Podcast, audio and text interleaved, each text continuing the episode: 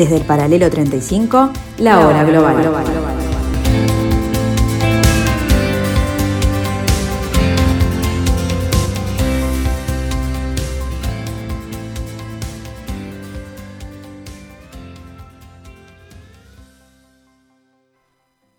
A partir de ahora,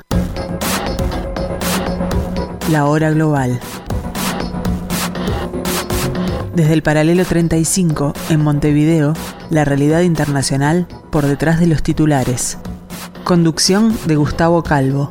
Participan Leo Arari y Susana Mangana. La hora global. Una mirada al nuevo desorden mundial.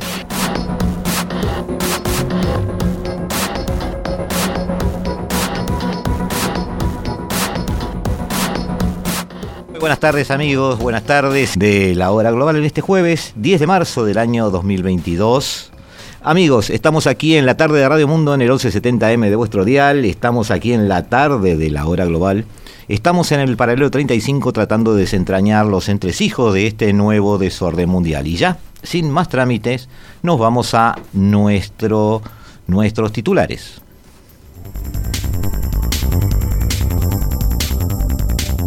La carrera para llegar a la Casa de Nariño cobra fuerza en Colombia. De las tres coaliciones que compiten en las elecciones presidenciales, la de Centro Esperanza se presenta con cinco precandidatos. El exgobernador del departamento de Antioquia, Sergio Fajardo, el exministro de Salud, Alejandro Gaviria, el senador Juan Manuel Galán, el senador Jorge Robledo y el exgobernador del departamento de Boyacá, Carlos Amaya. La coalición Centro Esperanza reúne a personajes provenientes de partidos de centro y de izquierda. Sergio Fajardo, que se presenta por tercera vez a unas elecciones presidenciales, es el más opcionado para ser el candidato presidencial. Tenemos que romper con el continuismo y elegir a personas que hemos usado la política para transformar vidas y ciudades, gobernando con serenidad, rigor y transparencia. Centro Esperanza se presenta como un proyecto político en oposición al gobierno del presidente Iván Duque, que según la coalición abandonó el camino de las grandes reformas. El próximo presidente va a tener que gobernar con personas que piensan diferente. Va a tener que tener un gabinete representativo de todas las fuerzas políticas. Si no lo hace así, las reformas que necesita Colombia, la reforma pensional, en un sistema pensional que excluya al 80% de la gente, la reforma tributaria en medio de dificultades crecientes que este gobierno dejó y que no ha solucionado, la reforma a la justicia, en medio de un sistema completamente congestionado y desbordado, no se van a poder hacer. Capacidad de unir el discurso de Centro Esperanza se enfoca en recuperar la confianza en la democracia y garantizar. Era un fiscal estrella, el rostro de la lucha contra la corrupción en Corea del Sur, el hombre que estuvo detrás de las condenas de dos expresidentes y del jefe de Samsung. Ahora Yoon Suk Yeol se convertirá en el vigésimo presidente de la cuarta economía de Asia. El conservador planea reducir drásticamente los impuestos sobre las inversiones en acciones, flexibilizar las normas sobre las criptomonedas y suavizar la regulación del mercado inmobiliario, así como ayudar a las pequeñas empresas afectadas por la pandemia. En cuanto a Corea del Norte, Jun quiere reanudar las conversaciones, pero también impulsar la disuasión militar comprando otro sistema de misiles THAAD a Washington, a pesar del riesgo de represalias de China. Para proteger la seguridad, la propiedad, el territorio y la soberanía de la población, construiremos una fuerte fuerza de defensa nacional que pueda disuadir con seguridad cualquier provocación. El líder entrante no es un feminista. En la víspera de las elecciones, el equipo de Yoon Suk Yeol se retractó de una declaración hecha al Washington Post en la que decía que se consideraba a sí mismo como tal. Esto en el Día Internacional de la Mujer.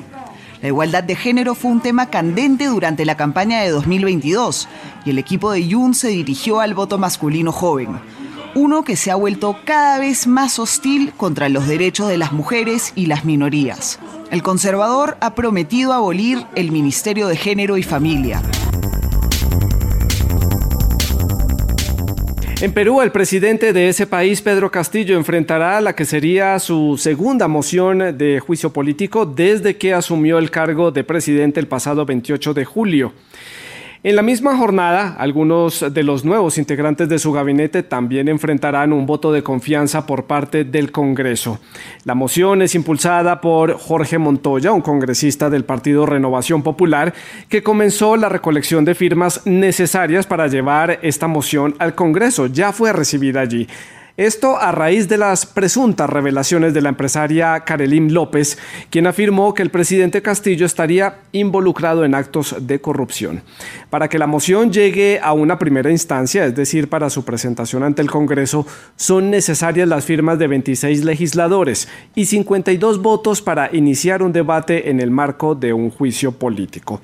Posteriormente, si 87 de los 130 integrantes del Congreso de la República de Perú votan y respaldan la moción, el presidente Castillo sería destituido, que es un posible escenario.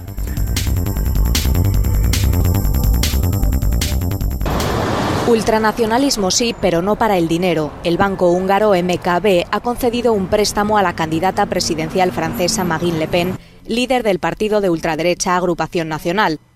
Se ha sabido a raíz de la publicación de las declaraciones de bienes de los candidatos presidenciales franceses el pasado martes. Ya en febrero, la prensa francesa informó de que Marine Le Pen había recibido un préstamo de unos 10,6 millones de euros de un banco húngaro para su campaña presidencial, pero en ese momento no se sabía cuál era la entidad. El banco MKB es propiedad del hombre más rico de Hungría, amigo del primer ministro Víctor Orbán. Marine Le Pen visitó al primer ministro húngaro el pasado mes de octubre y cuando la prensa francesa le preguntó si Orbán le había ayudado a obtener un préstamo, el partido no dio ninguna respuesta oficial, aunque defiende que se financia en el extranjero porque los bancos franceses se niegan a prestarle fondos. Miles de mujeres caminan por las calles de Madrid pidiendo igualdad real de derechos y la eliminación de la violencia de género. Tras dos años de pandemia que han exacerbado las disparidades entre hombres y mujeres, el 8 de marzo llega con diferencias en la lista de reclamos de las feministas, lo que ha desembocado en dos manifestaciones distintas en la ciudad. Por un lado está la organizada por la Comisión 8M, que marcha bajo el lema Derechos para todas, todos los días. Esto va de que todos seamos iguales en un mundo equitativo.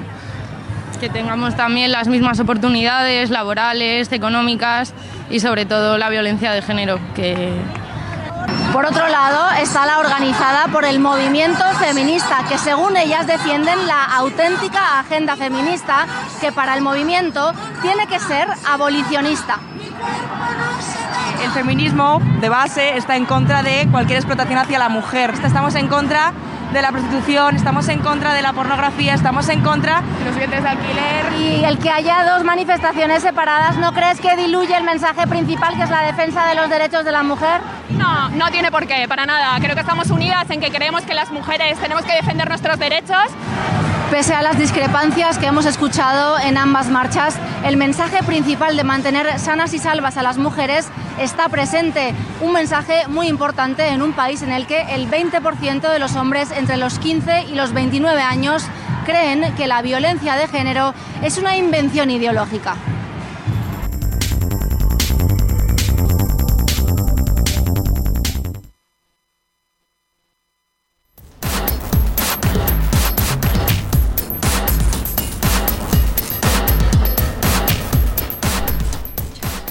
Buenas tardes amigos, este han sido nuestros titulares de hoy, solo para que recordemos que el mundo sigue girando, que el planeta sigue girando, que no todo es una guerra entre cinco o seis que hay hoy, de la cual solo se habla de ella. Y eh, por supuesto que vamos a, dedicar ese programa, el programa de hoy a ver, a ver justamente ese tema, pero también no olvidarnos de gente que está dejando el poder, gente que está asumiendo el poder, pueblos que están apostando a la esperanza o al, o al desasosiego, depende del caso, en muchos lugares del planeta. Y bueno, es lo que nos ha tocado ver.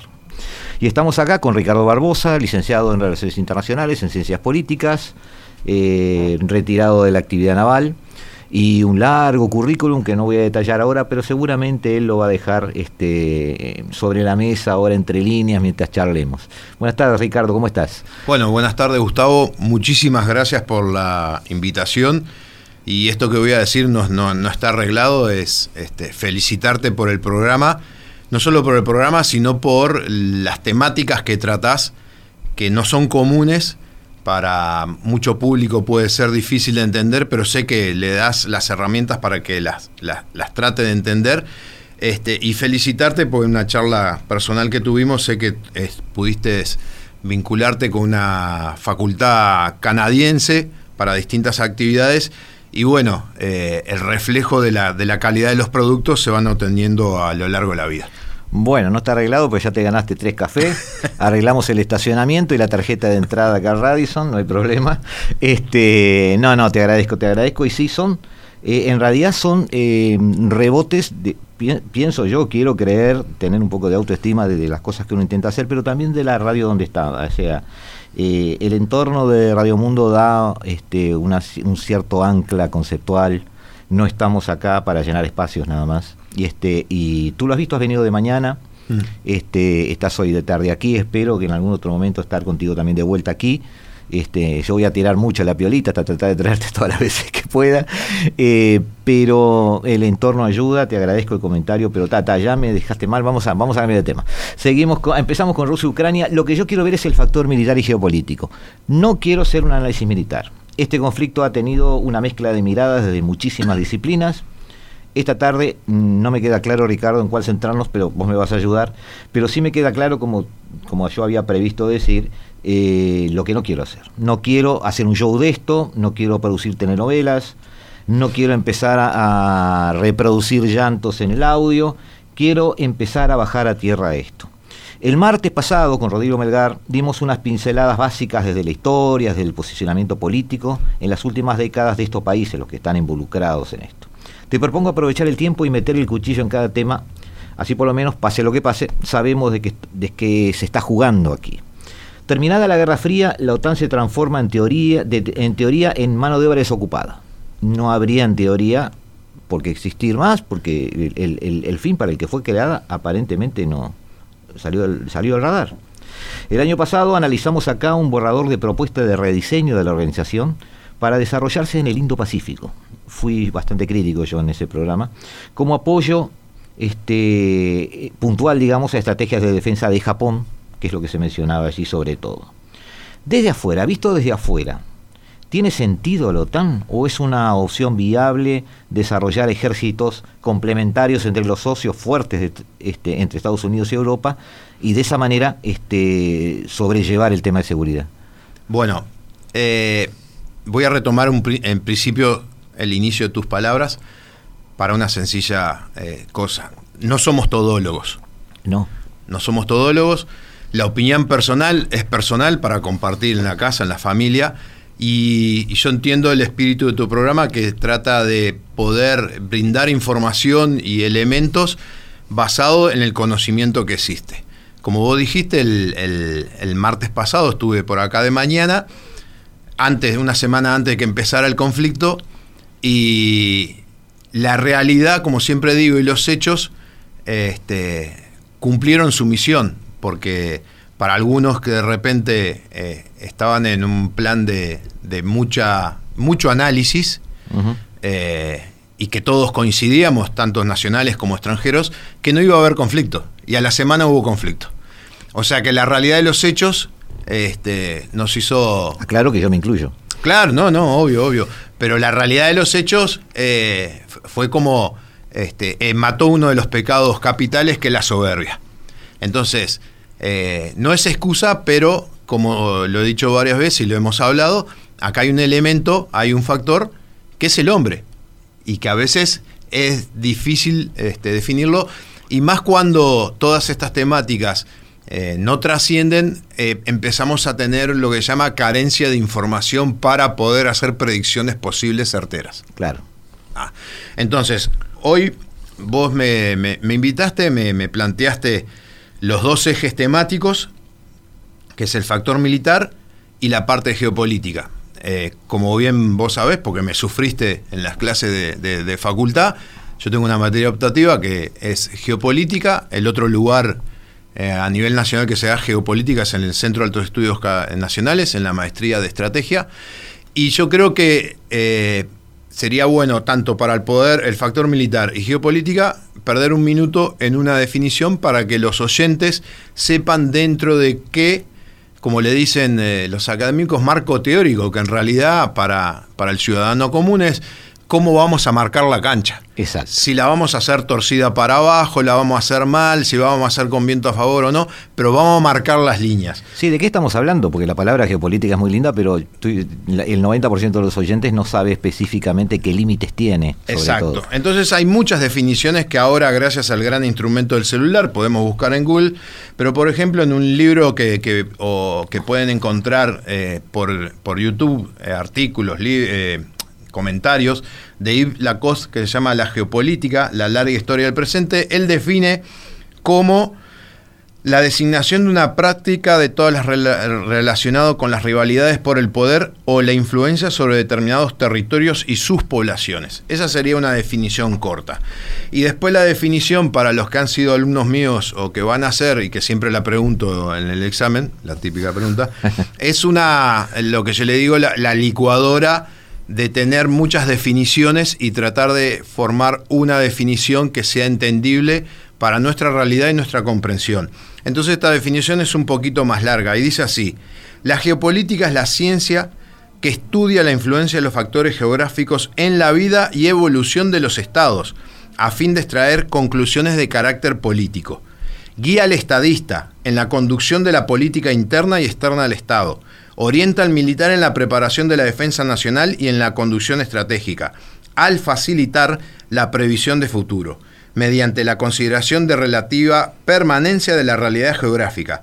Le permite deducir los objetivos y, en consecuencia, las medidas de conducción política o estratégicas convenientes.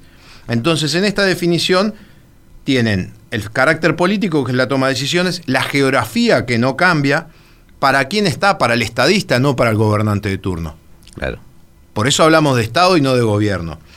Facilita la visión de las amenazas que podés tener y las ventajas que podés tener. Siempre para establecer objetivos y en consecuencia es una vez que uno establece el objetivo y puede decir, mi objetivo para este año sería poder reformar mi casa, bueno, yo a lo largo de todo este año voy a juntar el dinero, voy a juntar el material, voy a contratar al obrero, me voy a pelear con el obrero, me voy a pelear con el, que me trae el material, me voy a pelear como me dejan la casa, pero al final voy a lograr el objetivo que es eh, terminar mi casa. Entonces, dentro de ese marco nos movemos en la geopolítica. Y para el factor militar, la maestría de estrategia nacional que da el Centro de Altos Estudios Nacionales, del cual soy docente y soy egresado de ahí también, lo define muy sencillo. Dice, el factor militar, a ver, los estados eh, basados en este manual, que es similar al manual brasilero y al, y al estadounidense, habla de cinco factores del poder nacional. El estado se ve con dividido en cinco cosas que pueden multiplicar o pueden eh, tener eh, ciertas amenazas que lo perjudiquen. Y es el factor militar, el factor eh, psicosocial, el factor político, el factor económico y el factor tecnológico. De estos cinco factores, nosotros ahora, Gustavo seleccionó el que le pareció más relevante para, para esta temática y dice así la definición. El factor militar del poder nacional es la manifestación de naturaleza preponderantemente militar del poder nacional que construye alcanzar y mantener los objetivos nacionales. ¿Por qué dice preponderantemente? Porque muchas de las actividades del Estado que no están vinculados a la actividad militar, en una situación de riesgo o peligro pueden ser incluidos. Ahí Por eso es que siempre han escuchado, desde hace ya tres o cuatro administraciones que salió la ley de defensa, que el problema de la defensa nacional no es un problema militar, sino es un problema de la sociedad toda dentro del Estado. Ok, exacto. De eso es dentro, en- entonces dentro, teniendo en cuenta esos dos ejes temáticos, eh, yo dividí las preguntas entre los que yo considero son un poco los protagonistas de esta telenovela, aunque yo no quiero hacer telenovela, pero se está un poco transformando en eso. Y uno de ellos justamente es la OTAN. Entonces, teniendo en cuenta eh, la eh, necesidad, no, pero diga, la función que cumple el factor militar, teniendo en cuenta los alcances que tiene la concepción de la geopolítica, ¿tiene una función la OTAN? Sí, obvio que sí tiene una función. y, una intimidad para, para los oyentes, que sé que le vino un golpe de alegría a Gustavo, le traje un libro del 2003, que es un buen ladrillito de unas 800 páginas aproximadamente. Ah, 800, ah, Sí. Es, Yo que te prometí que lo iba a leer rápido. Bueno, está bien. Pero el título es muy interesante. El título es Geopolítica de la expansión de la OTAN. O sea, ya en ese momento, que es más o menos eh, después de la caída del muro, después de esas indefiniciones, si el mundo iba a unipolaridad o multipolaridad, porque había salido de la, de la bipolaridad, como hace la pregunta Gustavo, nos encontramos con todo un sistema, si ustedes quieren, que sigue una línea, la línea del idealismo, porque el idealismo lo que busca son organizaciones que pueden ser organizaciones políticas, organizaciones sociales, organizaciones militares que sirvan para la integración de los distintos estados a los efectos de mantener la paz entre los estados, pero a los efectos de también de proteger a esos estados de otras amenazas externas. El ejemplo que tenemos nosotros primero es en el año 48 el famoso este, TIAR, Tratado Interamericano de Asistencia Recíproca, Asistencia recíproca sí. que venía con la idea, ya en la Segunda Guerra Mundial de Roosevelt, de formar organizaciones de integración para enfrentar a los, a, los nazis o, al eje, ¿no? En la Segunda Guerra Mundial. Termina la Segunda Guerra Mundial, se sigue con esa impronta, porque como tus oyentes lo deben saber muy bien, después de eso eh, empieza la Guerra Fría, aunque muchos autores hablan que en realidad la Segunda Guerra Mundial termina en el 89. O sea que la primera parte fue una eh, parte de guerra este, bélica eh, y la segunda parte fue una parte de guerra retórica, donde termina en el 89 con la caída de, la Unión Soviética. La organización de la OTAN nace, como lo han dicho un montón, este, basado en la amenaza de la expansión de la Unión Soviética en territorio europeo. Porque no nos podemos olvidar de que cuando en, en Potsdam hacen los acuerdos acuerdos muy, muy imperialistas del siglo XIX, porque Churchill discutía con muy, parecido a Versalles. En claro, decía, bueno, la influencia británica en Grecia va a ser del 60% y la soviética del 40%. Algo Así nomás. imposible realizar que terminó en una guerra civil. Y cuando hablaron de llamar elección eh, libres en los países que habían sido ocupados por el nazismo, eh, las elecciones libres para la Unión Soviética era un concepto, para Occidente era otro. Para Unión Soviética era partido único con su candidato, para Occidente llamar a elecciones con, varios partidos. La amenaza militar es lo primero que surge debido al fortalecimiento que había tenido la Unión Soviética y cómo había llegado hasta Alemania. Nos trasladamos a la caída del muro y, y ahí empieza tu pregunta. ¿Justifica tener toda esa organización? Y yo creo que sí porque la definición de la OTAN dice que es una organización de defensa. Entonces, eh, podemos ser ingenuos o no ser de mala fe y pensar que es de defensa. Seamos ingenuos para dejar a la OTAN ahí un poquitito y ir a otro protagonista. Pero ahora, en unos minutos nos volvemos a ver, eh, entramos en una pequeña tanda.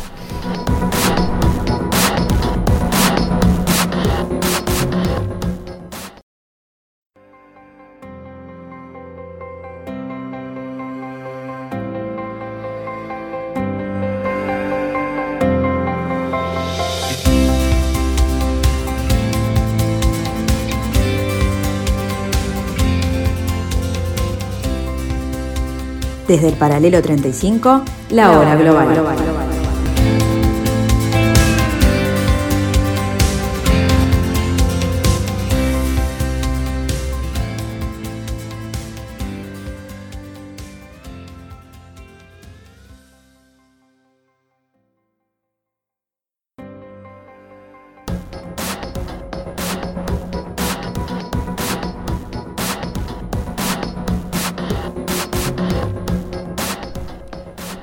Seguimos, recorriendo, seguimos recorriendo este, este, este mundo de Ucrania, este mundo de Rusia. Y eh, como el tiempo es oro, ya le estoy diciendo a Oscar que nos vamos a sumergir en los temas. Y, este, y, esa es un poco la idea. Eh, segundo protagonista de todo esto, Rusia. Guste o no guste, eh, Rusia es Putin. Ya ha hecho esa pregunta, Ricardo, a opinólogos, como decís vos, a, politólogos, a analistas, a, mm, no sé, eh, me han dicho lo mismo desde embajadores a estudiantes que estudian en Moscú, por ejemplo, que tengo dos con, quienes hablo. Eh, no vamos a entrar en una discusión de si un patriota, si es un mafioso en el poder, la cara visible de un grupo dominante, porque eso en realidad no cambia demasiado la historia esta, una vez que ya, ya sucedió. Eh, mi pregunta es, ¿Putin hay que tomarlo como naturalmente expansionista? Si puede seguir, sigue, quiero explicar la pregunta, o simplemente tiene una visión estratégica de lo que tiene Rusia, que necesita Rusia y eh, piensa que Rusia necesita un colchón, que ahí se estabilizaría y que él no, no eh, dejaría, empezaría a dormir más tranquilo. Es un Hitler, porque Hitler es un tipo que todos sabemos, más allá del bien o del mal, que la, la base de su psicología es que él iba a ir hasta donde le dejaran ir. Esa era su lectura de su tiempo. Pero eh, Putin es exactamente eso o es un tipo que dice, hasta acá, ya está. A ver, la historia que forma parte es uno de los componentes que utilizamos en, tanto en, teoría de las relaciones internacionales como en geopolítica, eh, da pistas porque normalmente el hombre ante situaciones similares, no importa dónde esté ubicado en la Tierra, eh, eh, busca soluciones similares. Entonces, acá en el Río de la Plata y cerca, acá en Latinoamérica ha sucedido, yo no diría ni que es o sea, obviamente que, es un hombre que vino a organizar, a ordenar, pero el ordenar implica este, pedir y ceder, o sea que si ordeno es porque después el orden te va a favorecer. Ah, a los distintos componentes, el militar, las mafias, la burocracia. Eh, yo lo que creo que no es un expansionista, eh, yo lo llamaría el restaurador. Si estuviera en Moscú, yo lo, lo llamaría el restaurador. ¿Por qué? porque está restaurando no, los, no la vieja Unión Soviética, sino la vieja, como él en los primeros discursos de él que hablaba, de la madre patria. El mismo argumento que utilizó Stalin cuando tenía a los alemanes a 12 kilómetros de Moscú. Abrió las iglesias, permitió el culto, trajo a todos los que podía y era el mismo argumento que manejaba el zar eh, bajo la monarquía, donde los súbitos lo admiraban y hablaba de la madre patria. Entonces la madre patria es un Estado más grande que el Estado ruso, por algo cuando hablan de la Federación Rusa no dicen que son 26 países y 85 federaciones. Rusia es el más prominente. Sí, sí, sí. Pero hay Está, me pueden decir, sí, uno de los, de los estados es Crimea, que lo tiene ahí más o menos. No, no, pero hay más, hay más. Lo que quieran, les, les regalo tres. Hay oblas, hay este... Ahí va, les, regalo tres, nos quedamos con 20 estados y en vez de 85 federaciones les regalo cinco federaciones. Hay administraciones regionales eh, y algunas muy amplias, Entonces, sobre todo en Siberia. Es un restaurador el cual busca restaurar... Eh, determinado poder para moverse dentro del sistema internacional, ese sistema internacional que los realistas hablamos que es anárquico, donde nadie está por arriba de nadie y el poder es el, el, poder en el concepto amplio, tecnológico, económico, eh, militar, social, este, cultural, es el que eh, frena y avanza con respecto a los otros estados. ¿Y por qué digo el restaurador? Porque la restauración del Estado no pasa solo por la conquista de tierras, sino de, como ha, ha surgido en los últimos años, eliminar todo aquel que sea un peligro para, para Rusia, como pasó en Inglaterra, el famoso paraguas con el plutonio, o el té de plutonio, o los agentes químicos que se desparramaron en, en un parque, con el mensaje claro de que todo aquel que afecte a Rusia va a ser alcanzado por el brazo restaurador para eliminar la amenaza. Y por supuesto que va a aprovechar todas las oportunidades que, se le den, como, a ver, a, Venezuela le ha vendido más de 16 mil millones de dólares en armamento, el apoyo a Nicaragua, el apoyo a Cuba, a algunos países africanos. Claro, pero para, para mí, por eso, para mí hay una diferencia. O sea, un restaurador es alguien eh, que sigue un poco el camino chino. Eh, capaz que China es útil como instrumento acá para analizarlo. China no nos imaginamos pretendiendo ocupar territorialmente al mundo. nos imaginamos queriendo influir en el mundo, que no es lo mismo. Es decir, desde el punto de vista de sus fronteras, eh, China tiene muy claro que tiene que llegar al 2049 con Macao, Hong Kong y Taiwán adentro, porque es el siglo de la restauración, justamente usan la misma palabra que usaste tú. Este, y, y si eso fuera así, Putin entonces tendría íntimamente un freno, una frontera hasta donde quiere llegar y después no avanzaría porque se concentraría en hacer crecer su influencia, no su territorio. Quizás, quizás la inacción de Europa, quizás eh, el dejarlo hacer, porque en realidad están haciendo eso, eh, signifique, bueno, Ucrania es tu último caramelo. A ver, obviamente que cuando vos tenés un vecino que te va corriendo el alambrado y se va metiendo en tu terreno, llega un momento que vos le decís... Estamos totalmente de acuerdo en no, eso. Vos, no va más, esto te pasaste y si sos una persona eh, que no quiere conflictos, que quiere mediar y arreglar, le vas a decir, no, mirá, te equivocaste, vamos a llamar a un ingeniero agrimensor para que delimite correctamente hasta dónde te corresponde y ahí vos vas a poder poner tu alambrado y yo voy a poder poner el mío. Claro. Lo que pasó con la Unión Europea que eh, desde el 99 para adelante, todas estas cosas que están pasando en Ucrania, Putin ya las hizo.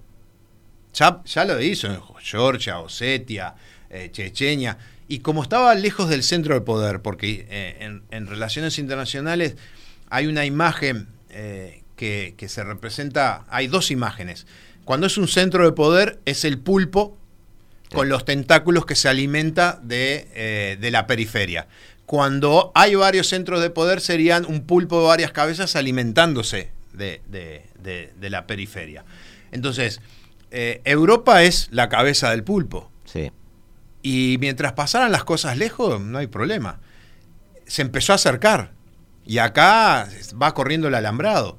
La habilidad que tuvo, porque si hablamos un poco de estrategia, la estrategia es una planificación a largo plazo y lo que estamos hablando ahora es táctica, o sea, es un evento dentro de esa estrategia. Lo que estamos hablando ahora es que eh, Europa eh, la neutralizó Putin en el 2014 cuando crea los conflictos en la frontera de Crimea. Porque si Europa aceptaba a Ucrania con esos conflictos, indirectamente tenía o estaba posible de tener que actuar en los conflictos. Yo ni hablo de enfrentar a Putin, de enfrentar a los conflictos. Ahora, si vos te metías en ese conflicto, que al tercer mes estos separatistas que en el imaginario son gente que está luchando por la libertad y con pocos recursos, pero derriban un avión civil con un equipo de misiles que vale 35 millones de dólares. Obviamente que la OTAN y la Unión Europea vio eso dijo, está todo bárbaro, son casi europeos, los queremos, podemos ampliar, pero no podemos entrar, no te podemos dejar entrar la hipocresía de Occidente, eh, como siempre, tenés problemas de, corrupción o de mala gestión o gobernanza. Arregla esos problemas y cuando tengas más transparencia en tu sistema político institucional, entras a la Unión Europea. Pero la realidad era que estaba el conflicto ahí y que ya... Ahora, eso que acabas de decir, aparentemente no se lo dijeron ahora a Zelensky, o Zelensky no lo quiso entender, eh, porque todo esto parece tan asimétrico que yo no creo en las cosas locas, en los caprichos, o sea, todo está pensado. A veces está bien pensado, a veces mal pensado, pero todo está pensado. Eh, Europa y Estados Unidos son culpables de convencer a Zelensky de, una improbable pertenencia a la organización esta vez, de tener un escudo militar, de tener un auxilio efectivo, una agresión, porque Zelensky se comportó como si sí. a ver, vos cuando das un discurso y cuando analizás un discurso más que nada, tenés que ver a quién se lo dirigís. Entonces yo no creo que, que Zelensky que asume en el 19 y su experiencia política eh, cuando asume en el 19 era de seis meses, vamos a suponer que, que, pudo conseguir asesores y todo, que desde el 2014 o desde el 2000, no del 2014, del 2000 le decían que iban a integrar la Unión Europea y todo un proceso de, verificación y certificación que no lo estaban cumpliendo porque había idas y vueltas. Yo creo que en la desesperación de, como cuando estuvimos acá el, martes y estaba Emiliano, que me decía, ¿y es posible la invasión? Le digo, sí, es posible, porque si estás haciendo maniobras y estás conduciendo por 18 de julio con todos los tanques, doblar a la derecha para, para dirigirte este, a este, hacia la Rambla, es nada. Entonces, eso, más el problema que tenía en la frontera, más que ya había perdido Crimea y la Unión Europea no había dicho nada, porque si bien eh, en los problemas de frontera hay 14, 15 mil muertos, como dicen, es estadística, pero también Naciones Unidas registró que 650 mil ucranianos se fueron para Rusia y 1.200.000 se quedaron en Ucrania. O sea, no, esos prorrusos este, habría que, ver cómo son. Yo creo que el discurso que él da es más un discurso dirigido hacia la Unión Europea y hacia su población. Porque el argumento que vos podrías tener es por qué no se preparó el ejército ucraniano para esa posible inversión. Claro. Y no te preparás no porque no quieras, sino a veces es porque no podés, porque las cuentas del Estado no dan. Está bien. Eh, nos vamos amigos a una segunda tanda. Eh, y terminamos en, en, un espacio un poco largo porque quiero tocar algunos temitas y no quiero que se me escapen muchos. Algunos se me van a escapar, pero la idea es que sean pocos. Y nos vemos acá en unos minutos, aquí en la tarde de Radio Mundo, en el 1170M de vuestro dial, aquí en la hora global.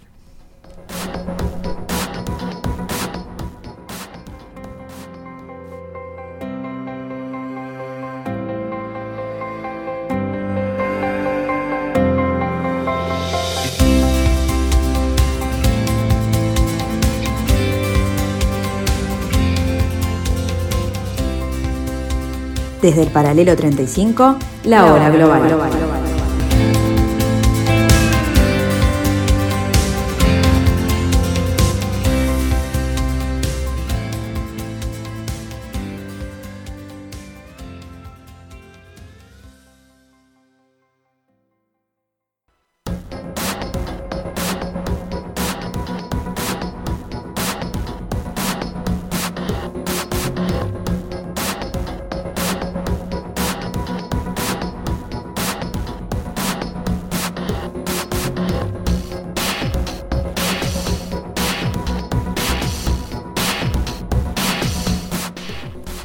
Seguimos, seguimos en la tarde de Radio Mundo en el 1170M de vuestro dial. Seguimos tratando de ver Rusia-Ucrania, Ucrania-Rusia, no como una telenovela, no como algo de lo que se ha intentado hacer hasta ahora, sino, como dijo Ricardo Barboso, con quien estoy compartiendo la tarde, dos ejes temáticos, el aspecto geopolítico y el aspecto militar.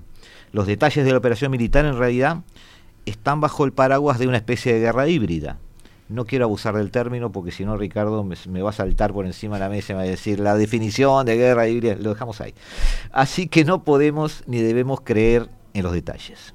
Yo no creo en los detalles. No me importa si el misil es tal modelo, si la Z está pintada en el tanque por determinada cosa, no me importa.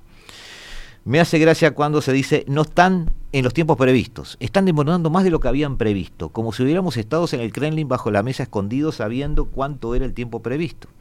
Obviamente que el desarrollo de esta operación militar para un analista militar puede darle pistas de que sí sucede eso, pero no que Vox Populi nosotros empecemos a asumir ese tipo de argumentos, porque como dijo Ricardo, nos convertimos en todos los. Sin embargo, a brocha gorda, eh, Ricardo, esta operación la ves como esperabas, es decir, con el estilo de ataque, con la utilización de los armamentos que sean más o menos utilizados, los tiempos te parecen razonables para, eh, no voy a decir conquistar, para operar en este país específico que es Ucrania, es razonable la importancia que les está dando a la guerra de guerrillas, asimilando a Afganistán, cuando la topografía es radicalmente diferente, es decir, el gran problema de Afganistán eran justamente las cuevas en las montañas, que aquí ni hay cuevas ni hay montañas. Este, entonces, ¿cuál es tu hipótesis eh, final? No, vamos a sacar esa pregunta que la tenía prevista. ¿Cuál sería tu evaluación militar de lo que has visto hasta ahora? Bueno, acá tenemos un redondeo un poco menos, acá, menos, este, menos cerca del tolólogo. Eh, no, un poquito de, atrevido, o sea, dentro de mi vida militar mi especialidad es infantería marina.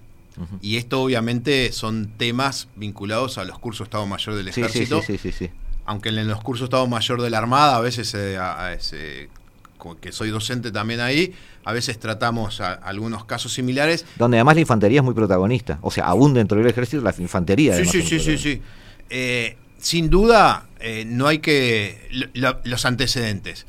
Eh, desde el 99 para acá, Rusia intervino en muchos conflictos dentro de ciudades y conquistando estados. Georgia, Osetia, bueno, los problemas en Crimea. Eh, los, analistas militares o los cursos de Estado Mayor que han publicado algunos este, eh, avances como de información hablan de tres ejes principales de avance. Porque si ustedes miran un poco lo que fue la guerra en Irak, en Irak cuando avanzó eh, en, la, en, Irak 2, cuando avanzó el ejército americano, avanzó a través de determinados ejes que eran las carreteras, no ocupaba el territorio, ocupaba los centros poblados y de ahí derramaba. ¿ah? Lo que da la impresión es que se está siguiendo esa lógica. Ahora, la velocidad del avance.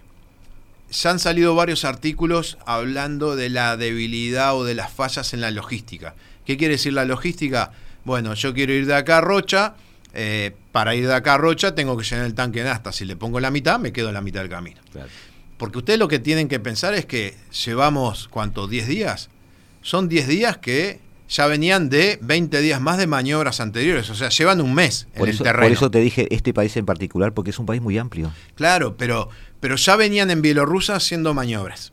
Ahora hay que sumarle estos 10 días. Y son 30 días de gente que tiene que desayunar, tiene que comer, tiene que merendar, tiene que cenar, tiene problemas, le duele una muela, eh, eh, pero aparte está avanzando eh, dentro de un territorio que la población civil no lo comparte, porque cuando fue la invasión del 68 en Checoslovaquia, le decían a los, a los rusos, a los tanques rusos, ¿qué hacen acá? No, ustedes nos llamaron. Le contestaban los rusos.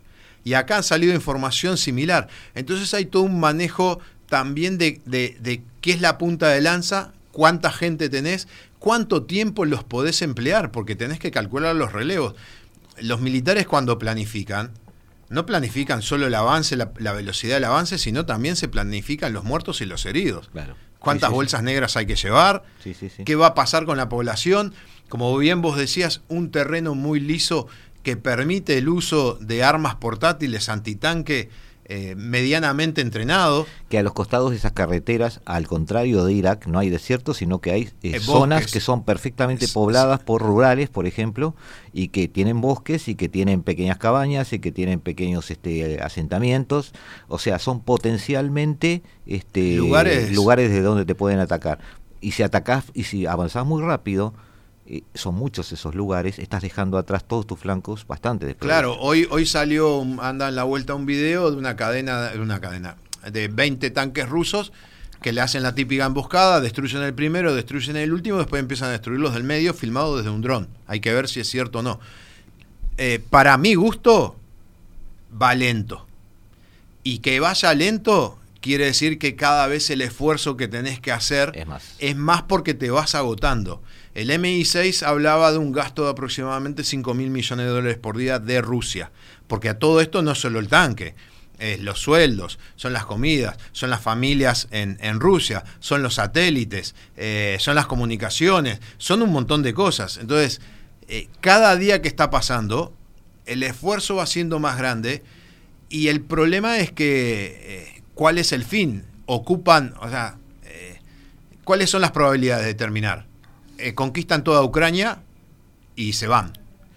Eh, o conquistan toda Ucrania, lo hacen modificar la constitución y se van. Conquistan toda Ucrania, eh, dejan un gobernador títere y empieza una guerrilla.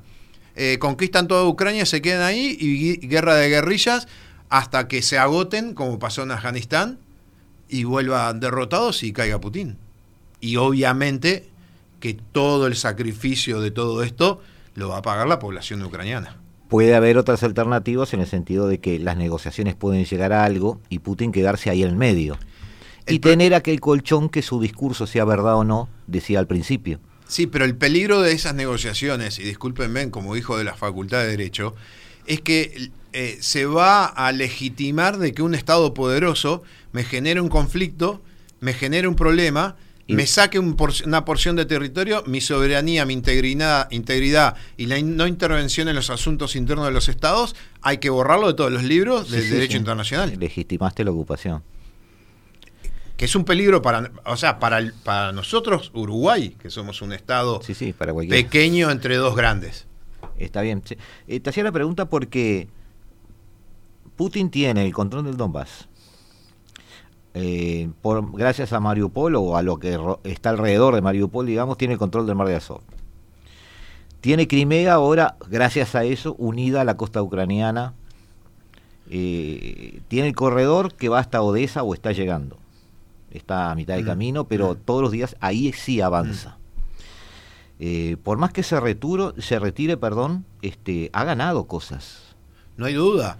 Pero ¿cómo las mantenés? El tema es claro, ¿cómo las mantenés? Por otro eh. lado, Biden, eh, yo puse acá, eh, había previsto decir que llegó como una especie de jubilado que lo desempolvaron y lo trajeron de vuelta, pero seamos más respetuosos. Este, Biden en este conflicto realmente ha hecho hasta ahora todo bien, por lo menos en mi óptica. Y yo soy un gran crítico de Biden. mantuvieron un control financiero global, bloquearon el gasoducto ruso, torciéndole el brazo a Alemania con su visión estratégica sobre Rusia. Terminaron dirigiendo el consumo de gas de Europa y siendo ellos el principal proveedor de gas, de petróleo y de gas licuado. Cuando vean que el gas lleva demasiado volumen y haya que licuarlo, eh, pasa un poco lo mismo. Ha ganado bastante. Eso para mí es trabajar muy bien en, una, en un área de conflicto.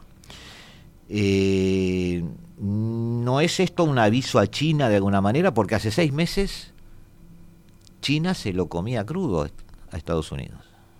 Sí, a ver, la, eterna discusión que hay es que cuando pones China y Estados Unidos, ¿quién es la potencia? Te dicen, no, China es una potencia, Estados Unidos es una potencia.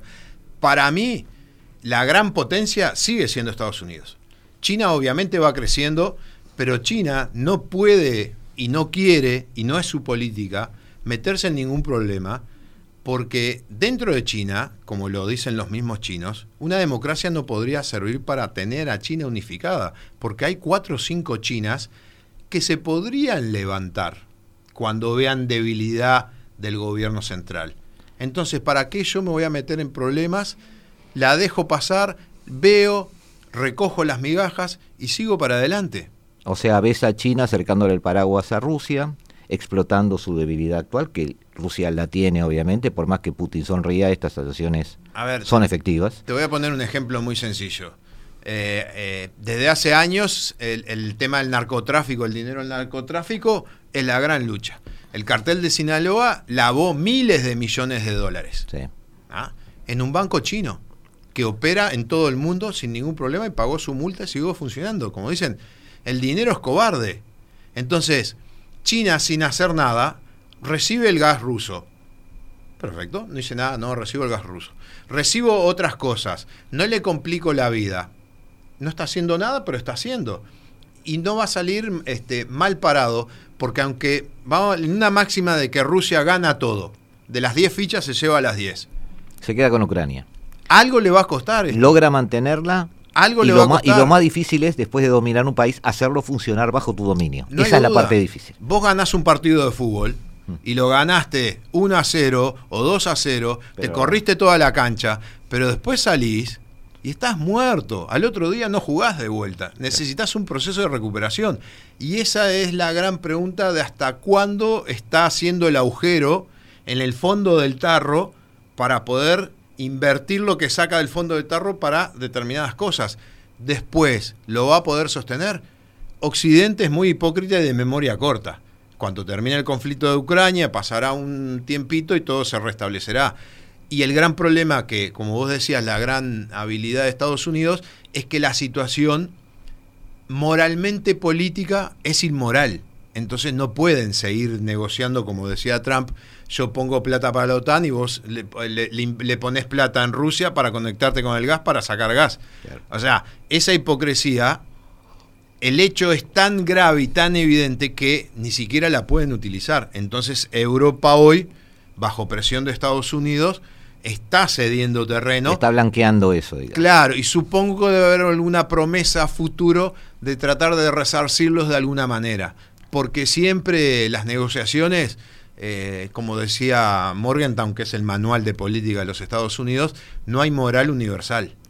Me quedo con eso que me dijiste, China, este, eso no es potencia, en realidad ser potencia entonces es mucho más que un PBI.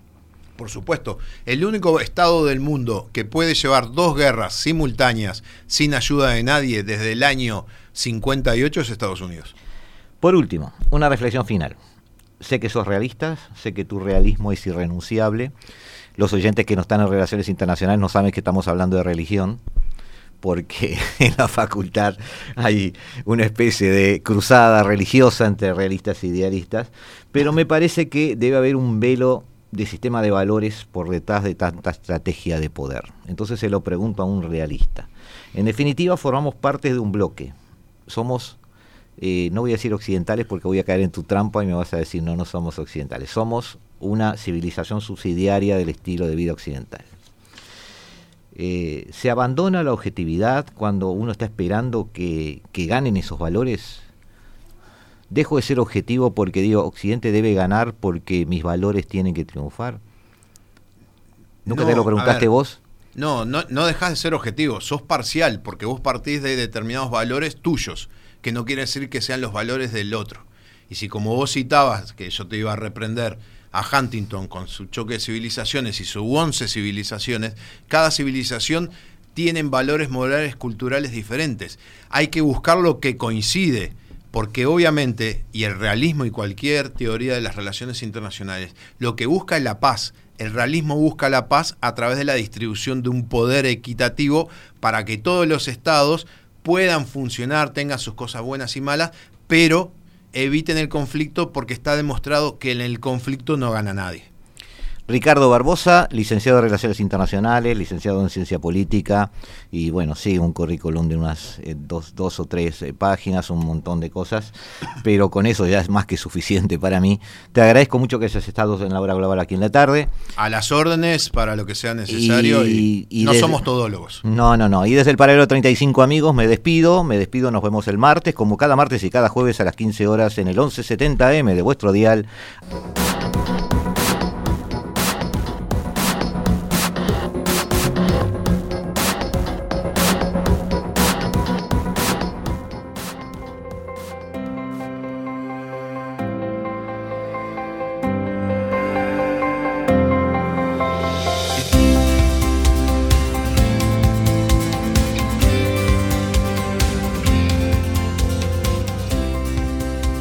Desde el paralelo 35, la hora global.